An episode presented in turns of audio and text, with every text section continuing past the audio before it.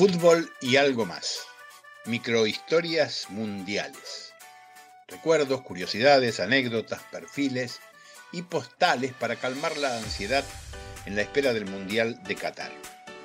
El 25 de julio del 2006, las selecciones de Holanda y Portugal protagonizaron uno de los partidos más violentos de la historia de la Copa del Mundo.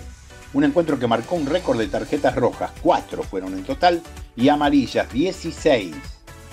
Uno de los responsables de este bochorno, que es recordado como la batalla de Nuremberg, fue el árbitro ruso Valentín Valentinovich Ivanov, que dirigió muy mal y no supo frenar a tiempo la violencia desatada dentro del campo de juego. Ivanov, que había sido el árbitro en el 2003 de la final intercontinental que jugaron Boca y Milan y tenía una buena reputación, fue suspendido por la FIFA y no volvió a dirigir partidos internacionales.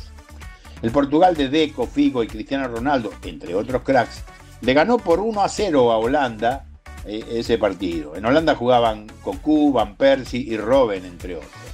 El único gol lo hizo Maniche a los 23 minutos. Los expulsados fueron Costiña a los 45, Bularus a los 63, Figo a los 78 y Van Broxford a los 95 minutos.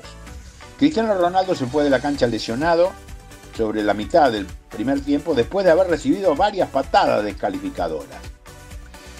Precisamente la salida del joven crack, Ronaldo tenía 21 años, provocó la ira de los portugueses que argumentaban que los holandeses se habían propuesto deliberadamente lesionarlo por orden del técnico Marco Van Basten.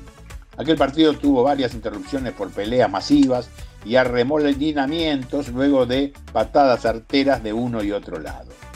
Luego de esta batalla, Portugal jugó por los cuartos de final con Inglaterra, ganó por penales, perdió con Francia y cayó ante Alemania 3 a 1 en el partido por el tercer puesto. De todos modos, ese cuarto lugar fue el mejor de Portugal en la historia de los mundiales.